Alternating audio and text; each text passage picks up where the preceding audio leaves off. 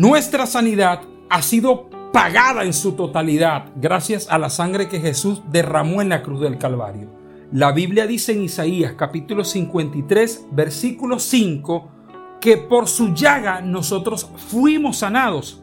Tú no le debes nada a la enfermedad, a la ruina, a la miseria, a la pobreza ni al fracaso, porque cuando Jesús moría en la cruz del Calvario y derramaba toda su sangre, estaba destronando todas las maldiciones que perseguían tu vida y tus generaciones. Hoy eres libre, eres próspero, eres sano en el nombre de Jesús gracias a la sangre que Él derramó en la cruz del Calvario por ti y por tu familia. Si hoy te sientes mal, corre a la cruz.